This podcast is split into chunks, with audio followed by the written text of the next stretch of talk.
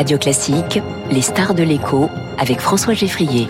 Patrice Geoffrand, bonjour. Bonjour. Bienvenue sur Radio Classique, membre du Cercle des économistes, professeur de sciences économiques à Dauphine, directeur du Centre de géopolitique de l'énergie et des matières premières.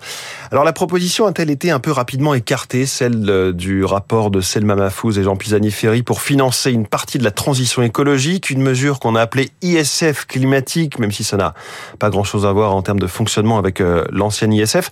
Hier, le président de la Cour des comptes, Pierre Moscovici, remettait le sujet sur la table, sujet qui vous parle, hein, Patrice Geoffrand. Oui, oui, tout à fait. Alors ce rapport euh, Pisani-Ferry euh, et de Selma Mahfouz est un rapport extrêmement important. Il met sur la table euh, le coût de la transition. Cette transition, elle correspond à nos engagements européens avec à court terme moins 55% d'émissions de gaz à effet de serre. Effet de serre, le court terme, c'est dès 2030, donc c'est un, un tour de force absolument extraordinaire qu'il va falloir accomplir. Il faut se figurer qu'en une demi-douzaine d'années, il va falloir faire à peu près autant que ce qu'on a fait en trois euh, décennies. Et donc la question du financement se pose. Euh, ce rapport euh, précise les enjeux. C'est un investissement à peu près de l'ordre de 2% du PIB, un peu plus sans doute, donc de l'ordre de 70 milliards par an. Et la question de savoir comment juste pour la France, hein. voilà, juste pour la France, la question de savoir comment on finance se pose. ce que dit le rapport, c'est à peu près la moitié, de l'ordre de la moitié, va devoir être pris en charge sur euh, fonds publics. Et donc, euh, toute la problématique, c'est de savoir comment. Est-ce qu'on recourt à la dette à un moment où euh, on, on, est évidemment sous tension avec un double A qui a été maintenu, mais à peu près ric-rac, si on comprend bien, par S&P euh, assez rapidement, on a vu que et Bruno Le Maire et Gabriel Attal se précipitaient pour dire que la voie de l'endettement euh, euh, n'était pas envisageable ou pas raisonnable dans le contexte actuel. Et on est un certain nombre à penser qu'au contraire, il va falloir y recourir parce que finalement, ne pas réaliser cette transition, c'est continuer à traîner dans le temps toute une série de fragilités qu'on a observées ces dernières années. On a quand même subi finalement deux chocs énergétiques très violents. On l'oublie. La crise des gilets jaunes, c'est avant tout une, une crise pétrolière. Le prix du pétrole, il double entre 2016 et 2018 avec mmh. toutes les conséquences qu'on a encore à l'esprit. Euh, la crise actuelle, c'est une crise énergétique plus grave probablement que les chocs pétroliers du siècle dernier. Et puis la crise sanitaire, on le dit trop peu, mais il y a beaucoup de travaux euh, issus du, du, monde médical, notamment de l'INSERM, qui montrent à quel point la mortalité Covid et donc les tensions sur le système de santé, les tensions également euh, conduisant au quoi qu'il en coûte, elles sont également liées en partie à la, à la pollution. C'est très bien documenté pour l'île de France. Euh, la hmm. mortalité en Ile-de-France et les points de tension étaient plus vifs que euh, euh, à Nantes ou à, ou à Bordeaux pour l'ensemble de ces raisons. Donc on a des, vraiment des fragilités qui sont liées à notre dépendance au carbone et ne pas les financer, notamment s'interdire ou être trop, être disons trop prudent ou pusillanime dans le recours à de l'argent public serait pas raisonnable si on veut voilà augmenter la résilience de notre économie et, et la résilience de notre économie elle détermine quand même assez largement la soutenabilité de notre dette publique. Cette fragilité que vous, vous le, lien que vous faites entre le Covid et notre dépendance au carbone, la difficulté, c'est que ce sont des effets qui sont très difficiles à, à, à chiffrer, à mesurer et même à, imaginer avant que les effets néfastes se, se produisent, donc difficile à objectiver.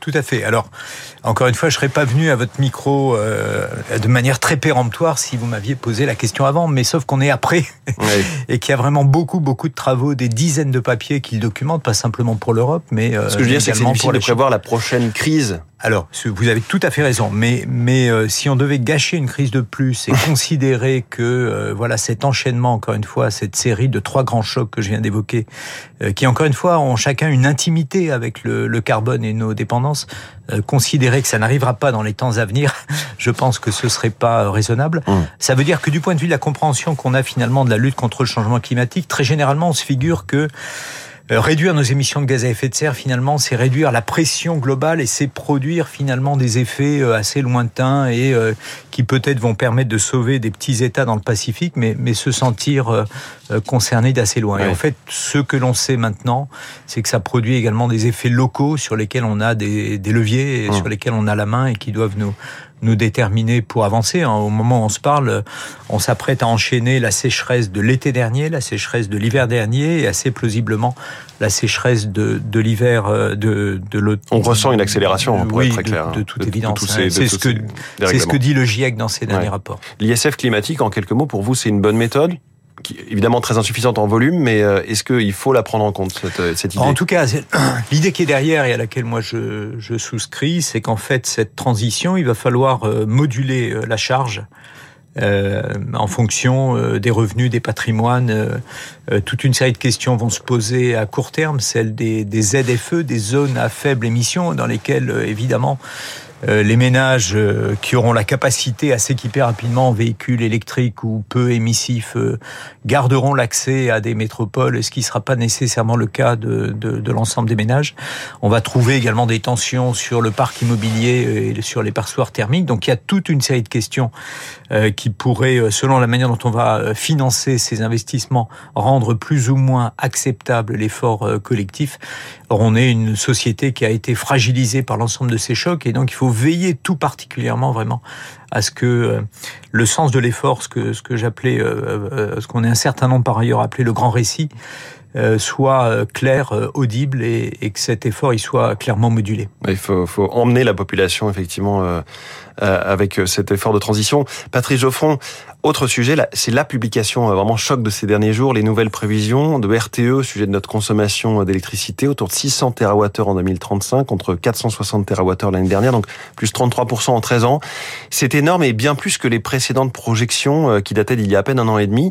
La donne a changé à ce point-là en, en 18 mois? Oui, enfin, elle a changé, elle, s'est accrue et accélérée dans une direction qui était déjà celle qui était indiquée par RTE. RTE, de fait, fait son boulot en nous donnant des perspectives à, à moyen long terme sur euh, nos besoins de transformation du système électrique et avec une vision, disons, plus globale sur le système euh, énergétique. Et finalement, ce qui nous est dit, c'est deux choses. Les enseignements des conditions de sortie du Covid, euh, la volonté de gagner en résilience en se réindustrialisant va créer plus de besoins. Par ailleurs, on a vu notre fragilité au cours de ces derniers mois, et notamment de la traversée de l'hiver sur le parc électronucléaire. Donc, il y a une vigilance toute particulière dans ce, dans ce domaine.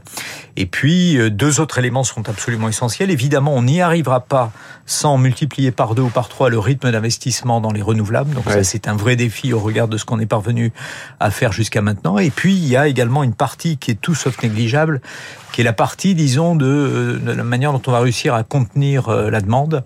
C'est pas uniquement une explosion de la demande d'électricité. Il faut regarder également ce qu'on peut gagner par des efforts d'efficacité. Donc l'efficacité, ça suppose d'investir dans des équipements plus moins moins énergivores. Euh, mais également dans les efforts de sobriété. Oui. Les efforts de sobriété, on les a touchés du doigt pendant, euh, pendant l'hiver. C'était dit euh, auparavant par le journaliste des Échos. Vidal, euh, évidemment, c'était absolument euh, essentiel et euh, ce qui a été un effort assez remarquable durant l'hiver va devoir devenir un, mode de vie. Il n'y a pas de manière de le, de le, comprendre ou de le dire différemment. Et d'où la nécessité d'un signal prix, puisque cette sobriété, elle est beaucoup passée par une, c'était beaucoup une sobriété subie, mais notamment les industriels d'ailleurs, ce qui n'était pas Alors subie, oui et non. Pour les industriels, vous avez tout à fait raison. L'État a été extrêmement généreux et protecteur pour les ménages en gelant schématiquement les tarifs réglementés de l'électricité et du gaz. Euh, pour les entreprises, cette générosité n'a pas été exactement du même ordre. Et donc, ce qu'on doit retenir, c'est que euh, déjà, on peut pas se permettre de faire ce type d'effort euh, chaque année. Pour l'ensemble de l'Union européenne, il y a des évaluations qui indiquent que l'effort en 2022 pour amortir amoindrir le choc de prix sur les ménages, sur euh, les entreprises, c'est à peu près 700 milliards d'euros. 700 hum. milliards d'euros, donc ça c'est à peu près un fusil à un coup. On ne pourra pas se permettre euh, de, de, de, répondre à des chocs à venir de cette manière. financer la transition plutôt que d'autres boucliers énergétiques exactement, exactement. Là, à la pompe. Hum. voilà, c'est de l'argent qui évidemment est, est totalement perdu et qui va alourdir les dettes européennes et qui concourt ce qui était le début de la conversation, notamment la pression sur les, les, les dettes publiques. Et... et... dernière question à ce sujet, ce, ce scénario de RTE, doubler euh, la production d'énergie euh, renouvelable en France d'ici 2035, euh, ça paraît mmh. impossible?